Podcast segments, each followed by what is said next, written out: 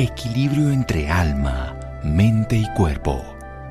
Bienvenidos a Sanamente, la cita con el bienestar. Dirige Santiago Rojas. Puede que la lactancia no sea la mejor opción para todas las madres, pero es la mejor opción para todos los bebés. La Belli. Buenas noches, estamos en Sanamente de Caracol Radio. Esta semana en el mundo hablamos de un tema maravilloso la lactancia materna, una oportunidad que nos da la naturaleza de que los nutrientes lleguen directamente de la madre. Dentro del vientre era a través del cordón umbilical, la placenta y todo este proceso que además es una manifestación maravillosa de la vida que ocurre en los mamíferos. Y después, por supuesto, de manera externa, seguir la madre nutriendo una comunicación que va más allá de lo nutritivo en cuanto a la biología, proteínas, carbohidratos, grasas, todas estas cosas que necesitamos los seres humanos para construir tejidos. También incluye afecto, también inmunología tan importante hoy en día y muchas cosas más. Por eso vamos a hablar y honrar este bien sagrado de la vida que se puede tener, que es la lactancia materna. Y vamos a hablar con una pediatra, consultora internacional en lactancia, la doctora María Mila Contreras. Doctora Contreras, buenas noches y gracias por acompañarnos. Buenas noches, doctor. ¿Cómo están? Gracias a ustedes por la invitación. Bueno, definamos esto, que suena obvio, pero pongamos lo que es esto de la lactancia materna para empezar ya a encauzar y sacar muchas de las dudas, que cuánto tiempo, que qué manera, que si comen más, en fin. Pero empecemos con una definición práctica que lo dice usted como experta. Bueno, pues, eh, bueno, efectivamente, pero mencionó, pues la lactancia realmente pues es el mejor alimento que nosotros le podemos ofrecer eh, pues a nuestros niños realmente la Organización Mundial de la Salud, UNICEF, la Academia eh, Americana de Pediatría ya describen que la recomendación es eh, darla exclusivamente hasta los seis meses de edad y posterior a esto, eh, hasta el año pues está como la alimentación complementaria, pero hasta ahí la base de la alimentación siendo el leche materno. Y posterior a esto, pues ya lo que se describe es que lo ideal es dar lo mínimo hasta los dos años y pues si ya la mamá quiere seguir lactando, el bebé quiere seguir lactando, ya hasta donde mamá bebé pues lo desee. Bueno, entonces empecemos diciendo que la lactancia empieza apenas se puede y termina cuando decían los dos. cuando decían los dos, exactamente, sí señor.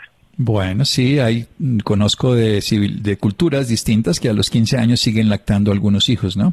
Y esas son características particulares. Puede sonar un poco grotesco para algunos, pero bueno, es un alimento insustituible. Y a mí me gusta usar esa palabra aunque suene raro. Se pueden dar otras cosas, pero no sustituye la... Pues es como, sí, le tocó pues otra cosa. De eso vamos a hablar aquí en un momento en Sanamente de Caracol Radio, de qué tiene la leche materna, por qué es insustituible. Sí, damos, sí, ahí lo que serían esas leches sustitutas, pero en realidad la lactancia materna no solo es la leche, es mucho más. Seguimos aquí en Sanamente de Caracol Radio. Síganos escuchando por salud. Ya regresamos a Sanamente.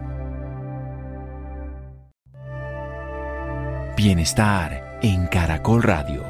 Seguimos en Sanamente. Seguimos en Sanamente de Caracol Radio a propósito de la Semana Internacional de la Lactancia aquí en Colombia, toda esta primera semana de agosto y en el mundo. Estamos hablando con María Emilia Contreras, pediatra y consultora internacional de la lactancia, el alimento de mejor condición que se puede dar único durante los primeros meses de vida del bebé, de la bebé y que después se puede dar hasta los dos años complementario con otro tipo de alimentación, pero que se podría ya dar de común acuerdo por el resto de la vida. ¿Qué contiene la leche materna, doctora María Emilia Contreras? Bueno, eh, el 88% de la leche materna es agua, entonces por eso un bebé con lactancia no, no requiere agua, entonces no requiere darle que démosle un traguito al bebé, nada, los primeros seis meses solamente lactancia. Y pues obviamente es rico en proteínas, es rico en carbohidratos, en grasas, minerales, vitaminas. Se han identificado más o menos más de 200 componentes en la leche humana. Hay células vivas, o sea, uno ve, uno pone a cultivar la leche y de cómo se mueven las células, tiene células madres, células inmunológicas, tiene defensas, entonces está rico de inmunoglobulinas, eh, es rico en linfocitos, leucocitos, realmente es un tejido vivo. Entonces, eso es lo, lo, bonito y lo que no se puede reemplazar, como usted lo menciona. O sea, en una fórmula infantil, pues eso no lo vamos a, a encontrar, o sea, pensar que estamos intentando, pues, como, o, la industria está intentando como hacerla lo más parecido posible, pues no lo tenemos.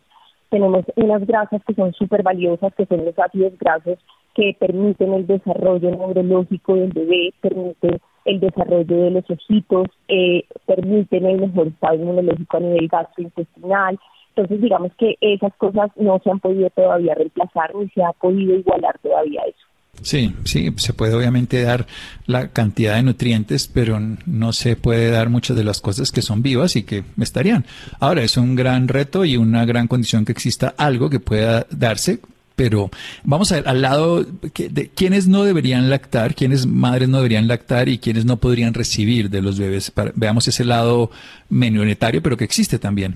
Sí, hay ciertas patologías que pueden tener los bebés eh, que no pueden lactar, o sea, son ya cosas eh, como más genéticas.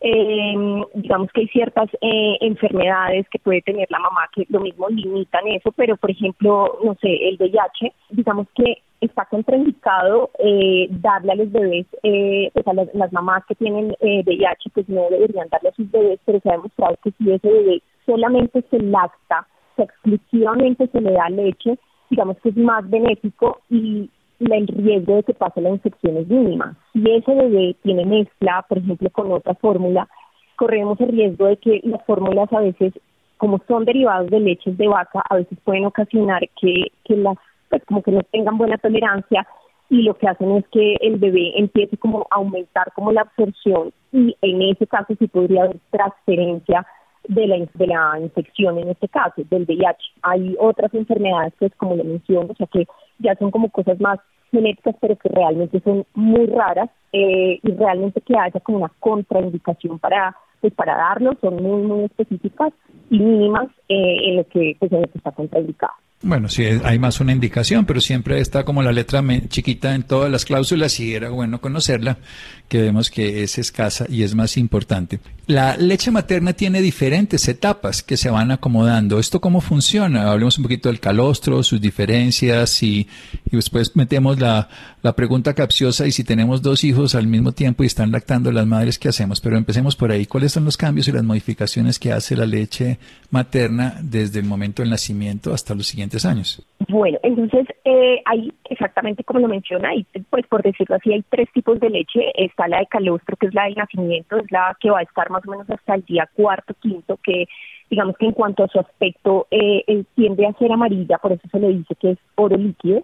Y Después viene ya la leche de transición, que más o menos está eh, hacia la segunda semana, y ya después viene la leche que va a estar definitivamente. ¿Qué características tiene? Pues esta primera leche, la, el calostro es rico en muchas defensas, o sea, uno lo que le está pasando, o sea, lo primero que le pasa a ese bebé son defensas, mucha inmunoglobulina, está rica en mucha grasa, eh, y después, digamos que ya van cambiando los componentes. Después eh, encontramos que va a variar, que tenga más carbohidratos, que tenga eh, más proteínas y, lo curioso de la leche es que la leche se adapta a las necesidades de cada bebé.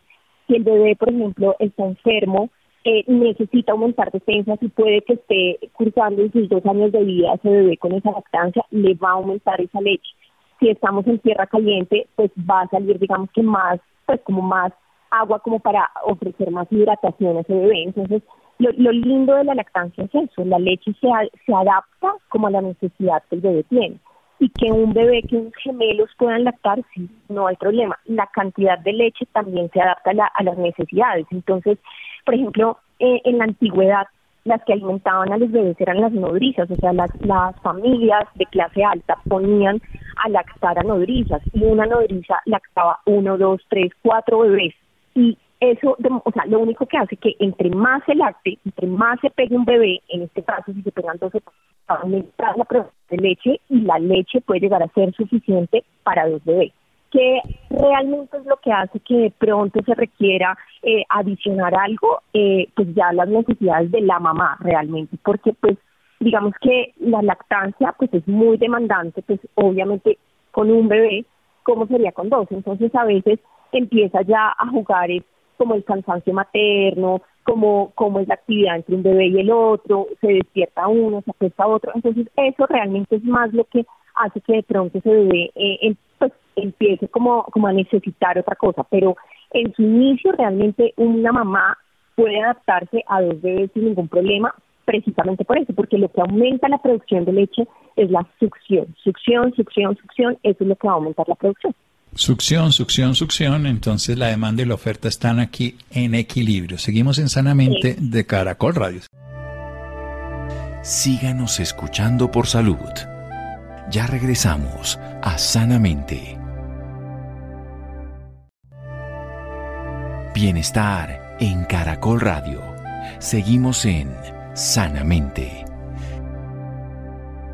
Seguimos sanamente de Caracol Radio. Estábamos hablando con María Emilia Contreras, pediatra consultora internacional de la lactancia. Estábamos diciendo precisamente que la oferta y la demanda en cuanto a la lactancia es maravillosa. Leí un estudio en animales y también lo vi después en humanos que, por ejemplo, cuando un animalito lame, una madre, en este caso de, de una especie mamífera, lame a su bebé, en ese lamido que está haciendo descubre las bacterias que necesitan ser trabajadas o lo que está en la piel del bebé en este caso de la cría, y la leche materna se adapta para trabajarla. También encontré que eso se veía en los humanos. Esto es una cosa maravillosa porque lo que significa es que la leche se adapta a las necesidades del bebé. Por eso tenemos diferentes tipos de leche. Está el calostro, que está la primera, esta que es rica sobre todo en inmunoglobulinas, que es un poquito más grasosa, es de color amarillo, ese famoso oro líquido que decimos los médicos, que dura hasta el cuarto día aproximadamente, que después viene una transición, un par de semanitas hasta que llega esa leche materna que se va adaptando, que es agua en la gran mayoría del caso, 88%, que tiene más de 200 componentes que obviamente son irreemplazables, que podemos de alguna manera pues hacer algo útil con las leches industrializadas y que, han dado un beneficio por lo menos para suplir en, en casos particulares, pero que estas células vivas vienen con la madre, que vienen con afecto, que vienen con ácidos grasos importantes para el cerebro, para los ojos, para todo lo que es la inmunología que le transmite la madre y que le permite al bebé adaptarse a un medio hostil donde estaba en un vientre materno maravillosamente contenido y posteriormente vulnerable y susceptible de lo que existe alrededor. Hablemos de la experiencia, esto de la demanda. Durante una época, doctora María Emilia, y, y para mí fue muy conflictuante eso, incluso cuando mis hijos nacían, que había que ponerle horario. Yo no seguí eso cuando mis hijos, hace ya veintitantos años, pero alguna época eso se cambió. ¿Cómo, se maneja esa demanda y esa oferta entre la lactancia eh, que se reciba con horario? ¿Cómo funciona? Bueno, eh, sí, lo que usted menciona es verdad. De hecho, le puedo decir que todavía, eh, yo creo que como en, en, en, o sea, en las muchas clínicas, en muchos hospitales, eh, uno se da cuenta cuando la mamá le llega a uno a la clínica y dice, no, es que en la clínica tal me dijeron que es cada eh, tres horas, que tiene que ser 20 minutos de un seno, 20 minutos del otro. Eso realmente se sigue diciendo y realmente eso no es lo correcto. Porque un bebé, sencillamente, el mismo bebé se va adaptando a eso. O sea, el bebé, ese bebé se acaba de nacer mientras aprende a comer, mientras conoce a su mamá, mientras la mamá conoce al bebé, pues obviamente se va a tardar un poquito más en, en, en lactar, entonces puede durar 40 minutos comiendo. Y ya cuando ese bebé come súper bien, sabe cómo succionar, ya se adapta esa mamá, pues ya en cinco minutos puede tomarse la misma leche que se tomaba antes. Lo mismo, a medida que van creciendo, pues van necesitando más leche, entonces pues eso también va haciendo que vaya cambiando como, como lo que, lo que va a extraer. Entonces, un bebé no está hecho para que uno cada tres horas lo levante a comer porque muchos te van a pedir antes comida o incluso hay otros que se pueden tardar de pronto un poco más y se demoran cuatro horas, a veces se pueden demorar media hora, a veces una hora. Hay unos brotes de crecimiento que se dan como en diferentes épocas de la lactancia y que precisamente lo que buscan es eso, que aumente la cantidad porque ese bebé está aumentando la necesidad o los requerimientos y lo que hace es pedir más, pedir más, se puede ser cada media hora, cada dos horas. En la noche quizás de pronto es el tiempo donde logren permanecer más tiempo sin comer, pero también es relativo. Entonces, realmente la demanda es esa, o sea, es que al tiempo que se necesite, eh, el tiempo que se necesite que puede variar, idealmente primero pues darle un seno, cuando ya pues saque todo el seno, si ese sigue quedando con hambre, y se pega el otro seno, si no queda con hambre, ya quedó satisfecho, ya se durmió, no, no pidió más, no es necesario pegarle del otro seno, porque sí, esa era la costumbre que teníamos, y, y decían eso, que fuera así 20 minutos cada 20, cada 3 horas por 20 cada seno, y que fuera de las dos senos. Entonces, eso era muy complejo para la mamá, porque las mamás no, pues como que no lograban entender, decían, pero pues si yo ya lo pegué y ya me van a pasar las tres horas, entonces eso realmente está abolido, pero tristemente todavía se sigue aplicando. Sí, lo digo porque sigue siendo tendencia, aunque fue mucho más tendencia así que a finales del siglo pasado. Y fue para mí un conflicto grande y, yo le decía precisamente en ese momento a los pediatras, le decía, pero ¿y cómo le cortamos el sueño REM a los bebés? Esa era mi preocupación, honestamente. Porque al despertarlo lo estamos sacando del momento más importante evolutivo del cerebro y desarrollo es que los bebés crecen y lo que más hace durante toda su vida de bebés y de niños es dormir. Y o sea que el sueño no, no es algo anecdótico, o sea que ellos regulan. Y la segunda cosa que por observación me llamaba la atención es cómo la comunicación entre la madre y el bebé en la lactancia se vuelve tan clara que entre ellos se comprenden y se conocen a la perfección. Incluso uno ve cosas que seguramente difícil de explicar, pero el bebé empieza a, a, despertarse en una habitación y a sentir ganas de lactar y la mamá empieza a producir leche en una habitación a distancia sin que haya lactancia. Y esto lo ve uno y seguramente nos, llenamos de idea, pero cuando en esa época todavía no había Wi-Fi, Bluetooth, pero ahora sí hay, entonces yo digo, pues las conexiones son invisibles, intangibles, pero son reales y eso se descubren y es bellísimo para mí esa, esa comunión entre la madre. Hablemos un poquito de eso del bebé canguro, en qué consiste, que es una manera también a demanda que ya está hace muchos años en Colombia y que ha sido realmente útil en los niños más pequeñitos. ¿En qué consiste, doctora María Emilia?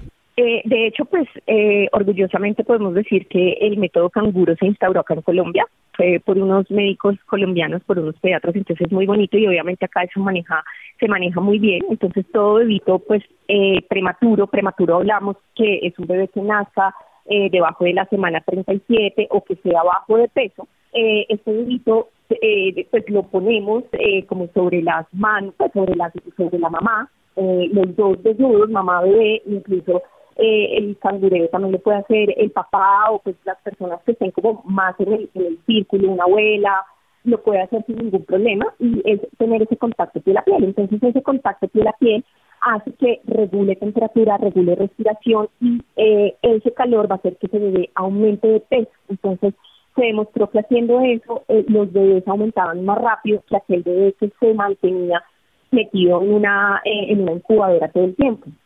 Es por eso que también, por ejemplo, ahorita está mucho boom que en las clínicas instauremos lo que es esa primera hora de vida, o sea, esa primera hora de ese bebé es tan, tan importante, o sea, hacer ese primer contacto piel a piel, madre-bebé, esa primera hora, y instaurar desde la primera hora esa lactancia también es básico, porque esa primera hora es cuando ese bebé está despierto, activo y quiere comer y se va a lograr pegar y se ha demostrado que los bebés que hacen contacto piel a piel, que lactan en la primera hora, tienen lactancias más efectivas y más prolongadas que aquel bebé que tardan en entregársela a la mamá tres, cuatro, incluso a veces 24 horas, que les empiezan a dar fórmulas en las primeras horas.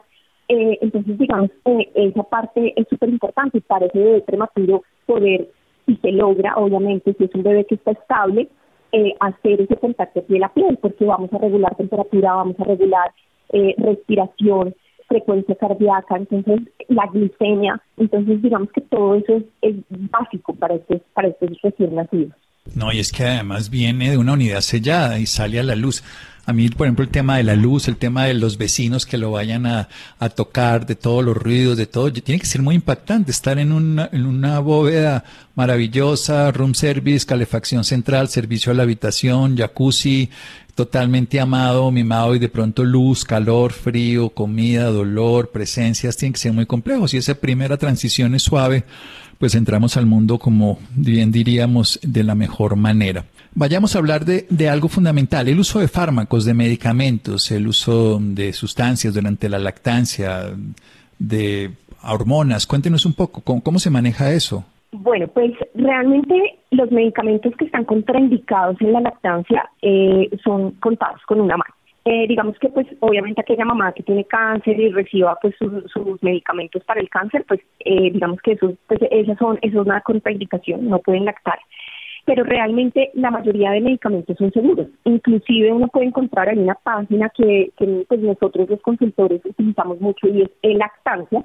Uno sencillamente ahí escribe el nombre del medicamento y ahí aparece es seguro, es, o sea, tiene seguridad baja, tiene seguridad.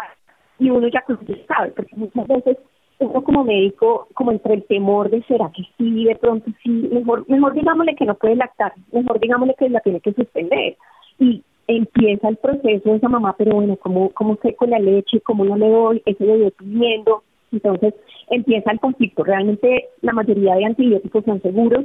Si no, si digamos llega a haber alguno que no lo sea, pues intentemos buscar uno que le, que le sirva y que sea seguro. Y lo mismo, los medicamentos, lo que son los analgésicos, eh, casi todos los medicamentos son seguros. O sea, realmente son los que se escriben son esos del cáncer y hay como unos medicamentos psiquiátricos que también están como contraindicados, eh, pero de resto no. Otra cosa que es importante que se ve mucho en nuestro medio, eh, digamos que mm, nosotros somos muchos de, ay, el agüita de anís, el agüita de ojo y esas cosas, con eso sí de pronto hay que tener cuidado, o sea, inclusive ya en esa página parece que son seguros, porque antes aparecía que estaban contraindicados pero digamos que sí hay que tener cuidado porque todo en exceso también es malo. O sea, si nos vamos a tomar una agüita de anís, una agüita de hinojo, listo, perfecto, una está bien, porque pues yo sé que en nuestra cultura nosotros estamos muy, muy dados a que eso nos va a aumentar la producción de leche. Si nos genera tranquilidad, lo que nos genere tranquilidad probablemente nos aumente la producción de leche. El estrés, el estar tensionado, el estar ansioso, eso también inhibe esa leche. Entonces, dice, tomémonos una tacita, pero que no sean dos, tres litros, porque sí se ha visto que puede tener efectos adversos sobre el bebé, o sea, les puede generar eh, incluso pues como una sensación de agitación, el bebé se pone más ansioso, incluso se ha descrito que hay hasta convulsiones en el bebé. Entonces digamos que en cuanto a eso, nada, yo creo que sí es preguntar y, pues documentarse. Esta página pues la utilizamos mucho y ahí ya uno, uno llega pues como a la fija, a la fija de saber si sí se puede dar o no se puede dar el medicamento. Sí, hoy tenemos la ventaja de que está el oráculo del Google y todos los demás y entramos a las páginas y podemos hacerlo de una página oficial como es Lactancia. Vayamos a algo puntual que usted y lo está nombrando tácitamente, pero yo sí quiero llegar. La cerveza y el alcohol, ¿qué pasa? Porque es que la cerveza aumenta entonces la lactancia. Cuéntanos la verdad al respecto. pues llegamos al mismo punto. O sea, lo único que realmente aumenta la producción es la succión. O sea, yo puedo tomarme dos litros de agua, dos litros, nada, no, eso no me va a aumentar la, la producción de leche. ¿Qué necesito? Poner a succionar ese bebé. Y obviamente que sea una succión eficaz, porque digamos que aquellos bebés que tienen problemas en lactancia, que no succionan bien, que tienen algún problema en su boquita, un frenillo, eso puede hacer que como no se está pegando bien, no sea eficaz la succión y genere que disminuya la producción de leche, o sea, que no se produzca la leche pero si tiene una buena succión y el bebé come todo el tiempo, eso es lo que aumenta la producción. Lo otro yo creo que son como cosas más placebo. Si obviamente pues uno se toma una cerveza, pues uno se siente contento y eso le va a generar que obviamente aumente la producción. Si todo lo que uno ve muchas veces, la, o sea, la maternidad, es, es un momento tan lindo y es como tan encontrarse con, con su yo y con su como su yo interno, como la relación con su familia, la relación con su mamá. Claro, pues es el momento donde llega muchas veces la familia a consentirlo, a consentir a ese bebé, a consentirlo a uno, llega la mamá a consentirlo a uno, que quiere, necesita, entonces claro, o sea, uno le dan cosas que, que de pronto lo conectan como cuando yo era pequeña, entonces esa sensación de sentirme bien, de sentirme tranquila, es lo que va a hacer que obviamente se empiecen a liberar esas hormonas eh, de producción de leche. Pero realmente la succión es lo que necesitamos. Entonces, digamos que la cerveza, pues evidentemente el licor está pues contraindicado, o sea, se ha demostrado que obviamente como pasa por la leche, pues puede haber eh, niveles de alcohol eh, en sangre en los bebés y pues obviamente entre más chiquito sea ese bebé y entre más lácteos, pues aún más, entonces no, nada, pues contraindicado totalmente el alcohol durante la lactancia pero pues básicamente es por eso, por los efectos que puede llegar a tener en el bebé. Yo también leí un estudio que decían que, que presente la cerveza aumentaba la turgencia de los senos, pero no la lactancia per se. Pues, pues simplemente se, se, ponía más voluminosos en algún nivel, pero no necesariamente con más producción. Y eso el tamaño del seno chiquito y el seno grande, ¿qué tanta realidad la diferencia frente a lo de la succión, doctora? Eso es un mito también. O sea, digamos que la, o sea, lo que hace que haya leche es la glándula mamaria. Entonces, unos senos pueden ser prominentes, pero si son pura grasa y tienen glándula mamaria pequeña, pues obviamente va a tener, digamos que menos, menos producción. Pero si tenemos unos senos pequeños y lo que tiene es pura glándula, pues obviamente va a tener buena producción. Más que la producción, eh, lo que se describe es como la reserva, o sea, digamos que un seno grande, pues como tiene más espacio, puede como tener mayor cantidad de leche y de pronto pues obviamente eh, eh, hace que pues, se desocupe y, eh, o sea el bebé coma y pues siga ahí estando como un reservorio por decirlo así porque realmente antes se pensaba que el seno era un reservorio, o sea, que hacía como, como, como que sostenía la leche y ya, pero no, la leche se está produciendo todo el tiempo. Entonces, en un seno pequeño, pues, ¿qué va a pasar? Que obviamente hay que desocuparlos de pronto más frecuentes, como para sentir menos esa sensación de que el seno está lleno, pero la producción sigue siendo lo misma, porque depende realmente de la glándula que se tenga. Entonces, obviamente en la cirugía, una, si se hace una cirugía de reducción o de aumento y donde llegue a haber compromiso de los conductos, de los nervios, pues, obviamente la producción probablemente vaya a ser menor, pero si se respetó eso, de pronto en esas cirugías de reducción de seno, pues como tienen que quitar tanto tejido, pues probablemente se lleven, eh, se lleven glándulas. Pero realmente que un seno pequeño tenga menos leche, Bien, ya estamos terminando todos los mitos y poniendo en práctica y en orden. Hablemos del estilo de vida de la madre, precisamente porque sí, claro, las madres quedan agotadas, las madres, pero también tienen una satisfacción infinita, tienen una comunión con su bebé. Pero cómo que se pueda lograr en un estilo de vida moderno y en una complejidad del desarrollo que se tiene hoy de la mujer en la vida cotidiana, que se pueda seguir lactando y la madre esté bien y su bebé también. Bueno, pues mira, creo que lo, lo, primordial, o sea, lo primordial es, pues obviamente, la red familiar, el apoyo familiar que tenga. O sea, si uno tiene un apoyo familiar del esposo, de sus hermanos, de su mamá, de su suegra, o sea, digamos que eso es básico, porque pues digamos que uno puede estar en el entorno de, estoy lactando, pero que si tú tienes la comida caliente, que te ayuden con eso, que te consientan con eso, eso también va a hacer que tú te sientas bien. Si uno está solo, enfrentándose a esa lactancia, pues eso va a ser mucho más difícil de, poderla llevar. Y digamos que ya, pues realmente, idealmente, yo pensaría que, eh, pues nada, nuestros, nuestra, o sea, nosotros de, tenemos de licencia de maternidad más o menos son 18 semanas y bebé prematuro eh, se le aumenta como a 20 semanas y pues dependiendo de la edad, pues le, se le, o sea, como que hasta que complete las 40 semanas. Yo creería que si lo ideal sería que si lográramos tener en serio eh, a nivel gubernamental una una pues una, una licencia de maternidad más larga, o sea, que pudiéramos llegar por lo menos a los seis meses, yo creo que eso nos ayudaría más a que esos lactantes fueran más eficaces, porque ¿qué, estamos, qué está pasando? Estamos dejando a esos bebés de cuatro meses.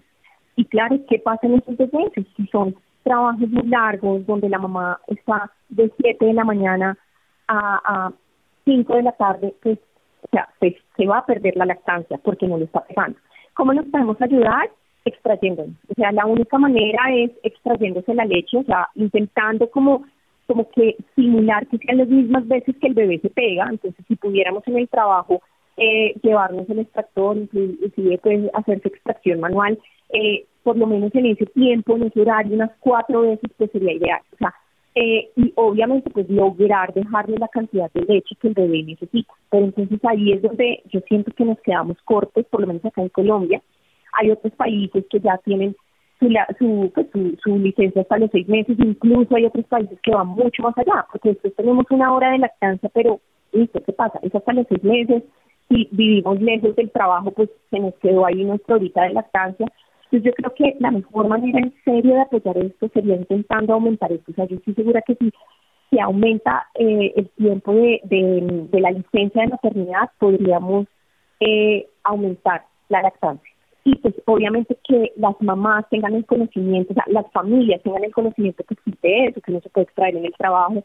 Ya se supone que en las, en las instituciones, según el número de trabajadores que haya, debe haber instaurado salas de lactancia o lactarios donde uno pueda ir a extraerse, donde uno tenga unas condiciones adecuadas, donde pueda haya una nevera donde pueda guardar su leche. Eh, entonces, digamos que esto sí es muy importante saberlo, sea, que uno llegue al trabajo, que llegue y pregunte si existe, y se supone que eso, pues ya a estas alturas, eh, debería existir en muchas partes en nuestras eh, instituciones laborales, pero pues desafortunadamente todavía no pasa. Todavía Creo que esa sería como la mejor manera de apoyar la lactancia. Perfecto, maravilloso. Doctora María Emilia Conteras, médica pediatra, consultora internacional. Unos datos personales si alguien está interesado en seguir y aprender de usted en redes sociales o de su consulta particular. Sí, bueno, me pueden seguir en, Instagram. Yo aparezco como Emi, rayita abajo, eh, pediatra. Pues arroba, arroba Emi guion bajo pediatra. Exacto, pediatra. Así aparezco. Nosotros trabajamos, realmente somos un grupo eh, que se llama Vida Láctea también pueden seguir a Vida Láctea, la buscan como Vida Láctea también en Instagram o en Facebook. Y es un grupo muy bonito porque nosotros somos dos pediatras, somos dos fonoaudiólogas, tenemos como psicóloga, eh, tenemos nutricionista, entonces digamos, y todas estamos en torno de la lactancia, o sea, todas somos consultoras o consejeras en lactancia y, y toda nuestra consulta va en torno a eso. Entonces, eh, la parte de fonoaudiología pues les ayuda con toda la parte de, pues que tengan de problemas de, de lenguaje o de movimientos de la lengua, bueno, todo eso que le va a ayudar obviamente a mejorar su parte de la lactancia y pues nosotros lo mismo estamos muy enfocados como en ese punto. Entonces, eh, pues ahí nos pueden seguir y, pues nada, bienvenidos todos a la, a la consulta. Si tienen problemas, si tienen dudas, si tienen preguntas, incluso tenemos un chat abierto 24 horas para preguntas, para dudas, para todo lo que tengan con respecto al tema. Muy bien, Vida Láctea o Emi al piso pediatra. Muchas gracias, doctora Emilia Contreras. No, doctor, muchas gracias a usted. Muy bien, seguimos en Sanamente de Caracol Radio. Síganos escuchando por salud. Ya regresamos a Sanamente. Bienestar en Caracol Radio. Seguimos en Sanamente. Seguimos en Sanamente y el turno ahora es para conversar de la salud mental, de lo que está pasando en salud mental después del confinamiento y de cómo de alguna forma las redes sociales pueden ser el refugio para quienes están viviendo o están afrontando un tema de salud mental en sus vidas. Por eso hemos decidido invitar a Elías Rafael Genei. Él es profesor de la Universidad Tecnológica de Bolívar, es psicólogo, especialista en terapia familiar y doctor en psicología de la Universidad Católica de Argentina. Doctor Elías, muchísimas gracias por estar con nosotros en Sanamente. Gracias a ustedes por la invitación y qué bueno que, que recurran a la universidad y a los profesionales para conversar estos temas tan importantes de actualidad. Profesor, hablemos del tema de salud mental después del confinamiento. Yo pienso que puso el confinamiento, la salud mental, eh, en un espacio que quizás antes no teníamos, no conversábamos tanto del tema de salud mental, pero también será que la pandemia fue un detonante para, para empezar a darnos cuenta de los problemas que teníamos? Pues efectivamente tienes toda la razón. La pandemia fue un detonante de la importancia que tiene la salud mental en el bienestar y en la calidad de vida de las personas quizás era como, como el lado olvidado en muchos momentos en el área de la salud y en, muchos, en muchas situaciones era convertida como en un tabú. Sin embargo, el tema del confinamiento reveló una problemática oculta que estaba en nuestro país y eran los temas relacionados con la salud mental, particularmente con trastornos de ansiedad y con trastornos del estado de ánimo. Eh, se exacerbaron una serie de síntomas en las personas al momento de estar confinados, de no poder compartir con sus amigos, eh, de la presión que había por la incertidumbre que teníamos, que no sabíamos qué iba a ser de nosotros, incluso no sabíamos si íbamos a sobrevivir o no. Eh, recuerden que estaba el tema de la, no estaban las vacunas eh, todavía desarrolladas, entonces esa incertidumbre sobre nuestro futuro trajo consigo una serie de problemáticas eh, particularmente, como te decía, problemáticas de ansiedad y depresión. Entonces, obviamente ese confinamiento influye en la calidad de vida de las personas y a los psicólogos clínicos se nos aumentó muchísimo el trabajo. Eh, en realidad, desde la pandemia eh, hay un pico alto de problemáticas en salud mental y también de problemas familiares y de pareja, y ese pico aún no ha disminuido. Eh, en realidad todavía sigo, pero particularmente yo sigo atendiendo muchas personas con estas problemáticas de, como te decía, de ansiedad, de trastornos del ánimo, eh, de problemas de pareja y de problemas familiares. Doctor, yo no sé si esta es una percepción mía y qué bueno sería pues tenerlo a usted en este momento para que para que nos las aclare. ¿No será que ya vivíamos con ansiedad y depresión, pero quizás en la pandemia empezamos a colocarle nombre a esas emociones que sentíamos, a ese desespere? Las personas podían tener antecedentes eh, de problemas de ansiedad eh, y de depresión que se disparan en el momento de, tener este espacio eh, crítico por el que pasamos. muchas personas lo tenían oculta, era una realidad oculta, las personas padecían este, este problema y, y las personas, digamos, no, no lo habían identificado. También hay que aclarar que hay unas situaciones estresantes que son normales Mm. Hay una ansiedad que es una ansiedad adaptativa. Te pongo un ejemplo. Cuando yo voy a hacer un examen o cuando yo me voy a presentar una entrevista de trabajo, es normal que yo que yo presente cierto temor, se me incremente la frecuencia cardíaca, se me aumente la frecuencia respiratoria, pero al momento de yo eh, enfrentarme al estímulo, esa situación comienza a disminuir y se vuelve adaptativa porque se vuelve motivadora. Pero la ansiedad patológica, en realidad, primero se da de manera automática, no hay una situación que genere y que provoque este malestar. Eh, y no se acaba ante la presencia de algún estímulo, sino que permanece en el tiempo. Entonces quizás muchas de estas personas no tenían las habilidades para poder afrontar estos momentos de tensión y eso provoca o puede provocar el, desarrollo de esas patologías. Doctor, pero ¿qué tan correcto o incorrecto es que las personas hayan buscado refugio en redes sociales? Las redes sociales son un invento maravilloso en el sentido de que permite que las personas se acerquen eh, unos a otros, digamos los que somos mayores, eh, podemos decir que antes no nos comunicábamos con tanta prontitud ni tan rápido con las personas que queríamos o con las personas que estaban lejos y que teníamos un, tipo de vinculación. Y eso permite en realidad que nosotros mostremos nuestra propia realidad. Pero eh, mi papá decía que la virtud está en el medio, en el sentido de que hay que tener cierto grado de precaución con el consumo excesivo de información, porque ese consumo excesivo de información puede exacerbar esos síntomas ansiosos, porque no hay control de esa información. Entonces, si estamos en, si hablamos del confinamiento, a través de todas estas plataformas pudimos acercarnos y pudimos compartir. Y habían personas que se reunían y se tomaban incluso hasta una copa de vino, hacían juegos, en fin, como que sirvieron mucho para poder acortar esas distancias. Eh, pero pero de todas formas el contacto físico y el contacto con las personas que se tienen de manera directa es trascendental porque nosotros somos seres sociales por naturaleza y eso no lo aportan las redes sociales. Eso por un lado. Y segundo, que al yo tener acceso a mucha información, eh, yo puedo comenzar a desarrollar esa serie de síntomas. Te pongo un ejemplo. El, la situación de paro el, el año pasado provocó en nuestros estudiantes eh, el desarrollo de conductas ansiosas. Nosotros tuvimos que parar las jornadas académicas y dedicarle espacios para que los estudiantes hablaran de cómo se sentían, para que desarrollaran estrategias incluso del consumo de la información. Eh, trabajamos un tema que me parece fundamental, que es el tema de la higiene del sueño, que es preparar el sueño. Hay que alejarse de la información con un tiempo prudente, una hora, una hora y media antes, para que tú te, te entregues como el sueño y puedas dormir de manera plácida. Entonces, ese consumo excesivo en las redes sociales puede provocar el desarrollo de estos, de estos síntomas. Adicionalmente hay personas que todo el tiempo están pendientes de eso y se olvidan de interactuar, incluso hasta de alimentarse bien por estar pendientes de esos temas y eso provoca en realidad un malestar que es clínicamente significativo.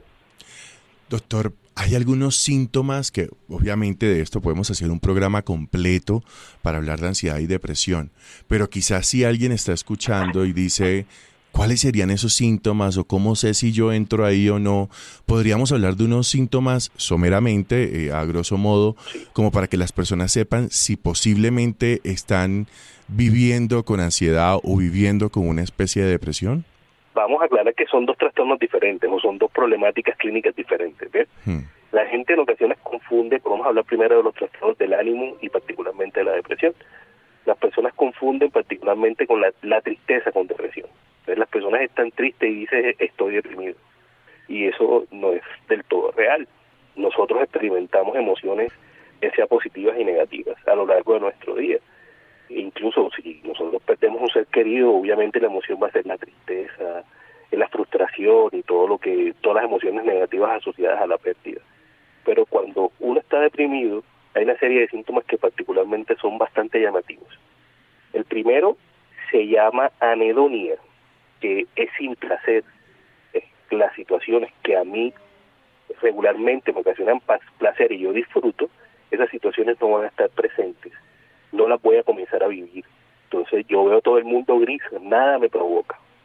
El otro es la bulia, que es la falta de energía, no tengo energía para hacer nada, parece que me habían que, me hubiese robado la energía como tal. Y sumada a la tristeza, Esos son factores que me pueden indicar que hay un trastorno, que dependiendo del tiempo se puede catalogar como episodio o trastorno, pero en realidad esos son síntomas que nos pueden decir que hay una, digamos, un episodio o un trastorno depresivo. Respecto a la ansiedad, eh, como te decía, hay unas situaciones estresantes que en, mí provocan una respuesta que es automática.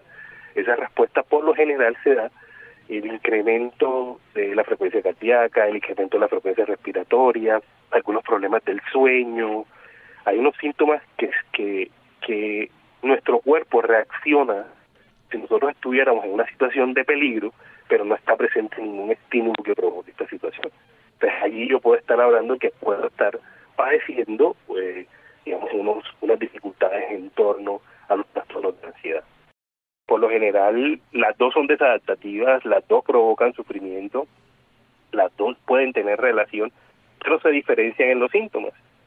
Los trastornos de ansiedad, por, por lo general, activan nuestros mecanismos adaptativos de defensa sin la presencia de un estímulo, mientras que los trastornos relacionados con el estado de ánimo, particularmente la depresión, lo que hace es que disminuye un poco la disminuye la calidad de vida en función de que no tengo ganas de hacer nada, en función de que no le encuentro placer a las cosas que hago en la cotidianidad y eso provoca un malestar que es clínicamente significativo. Lo que sí es cierto, eh, profesor, es que son temas que hay que ponerles mucho cuidado, que hay, está, hay que estar muy pendiente. Doctor, muchísimas gracias por estar con nosotros en Sanamente. Con el mayor de los gustos, siempre a la orden. Gracias Isidro, gracias Iván y Ricardo Bedoya. Quédense con una voz en el camino con Ley Martín. Caracol piensa en ti. Buenas noches.